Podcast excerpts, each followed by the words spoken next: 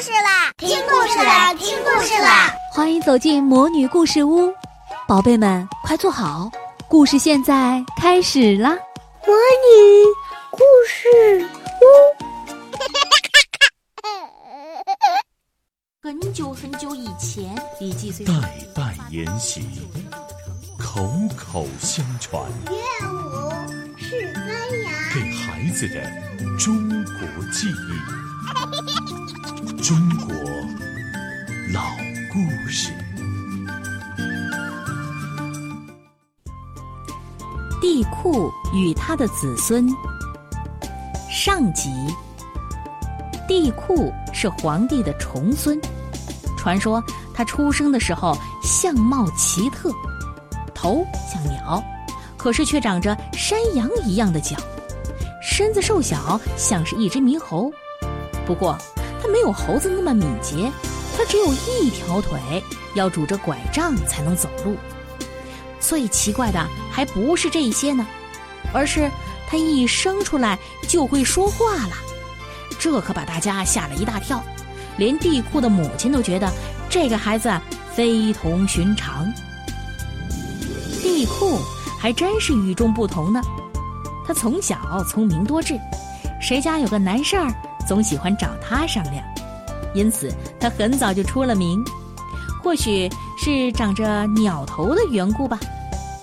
帝喾喜欢跟鸟结伴，最喜欢跟五彩鸟交朋友了。这五彩鸟什么样啊？这五彩鸟啊，也不是普普通通的鸟，而是传说中的凤凰。它们长着的头像鸡，下巴像燕子，脖子呢像蛇，它们的背像龟，尾巴像鱼，全身五色斑斓，看上去高大华丽。据说，凤凰不食人间烟火，常常是自歌自舞，只要一出现。天下就会吉祥平安。人们看到帝喾有凤凰这样高贵的朋友，就更加的觉得他了不起啦。帝喾十五岁的时候，他的叔叔颛顼的国家发生了一件大事。原来呀，有九个国家同时来进攻颛顼的领地，都想侵占一块地方。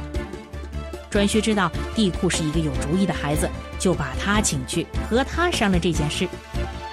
帝喾说：“叔叔，九个国家一起来攻打我们，我们如果跟他们是硬打硬拼，必然是顾此失彼，难以取胜啊。”颛顼说：“那么以你之见呢？”帝喾说：“九个国家虽然是暂时联手，可是他们各自心里都只有自己的想法。”他们想独吞我们的领地，我们如果能叫他们相互之间打起来，他们彼此之间就必然是互不相让，这不就好平灭了吗？颛顼一想，对呀，帝喾这个办法就是好。于是他派人分别前往九国敌人当中挑拨他们的关系，很快使他们之间发起了一场混乱的战争。果然，颛顼没费多大力气就平灭了九国之乱。颛顼看到帝库非常的有才干，就把他封在了新这个地方掌管政务。那个时候，新这个地方经常闹水灾，水来了，老百姓就往另外一个地方迁徙；可迁徙的地方又闹了水灾，老百姓便又重新迁回来。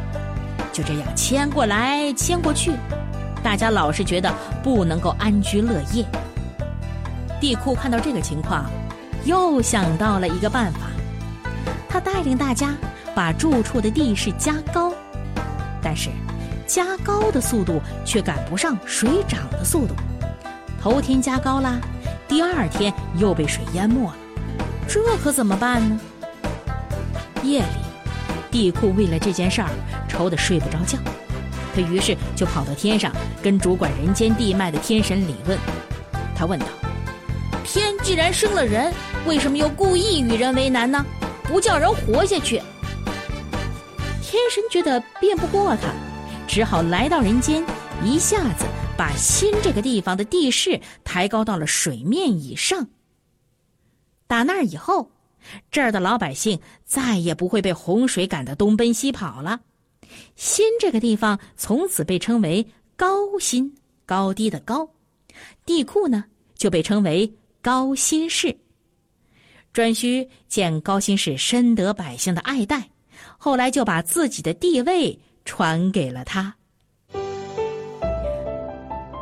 好，我亲爱的大朋友、小朋友，我们今天的故事《地库和他的子孙》上集就为您讲到这里。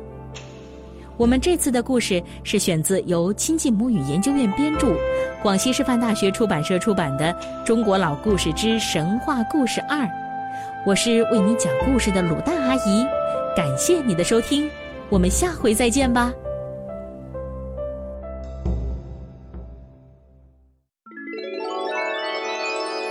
亲爱的小宝贝们，今天的故事就讲到这儿了。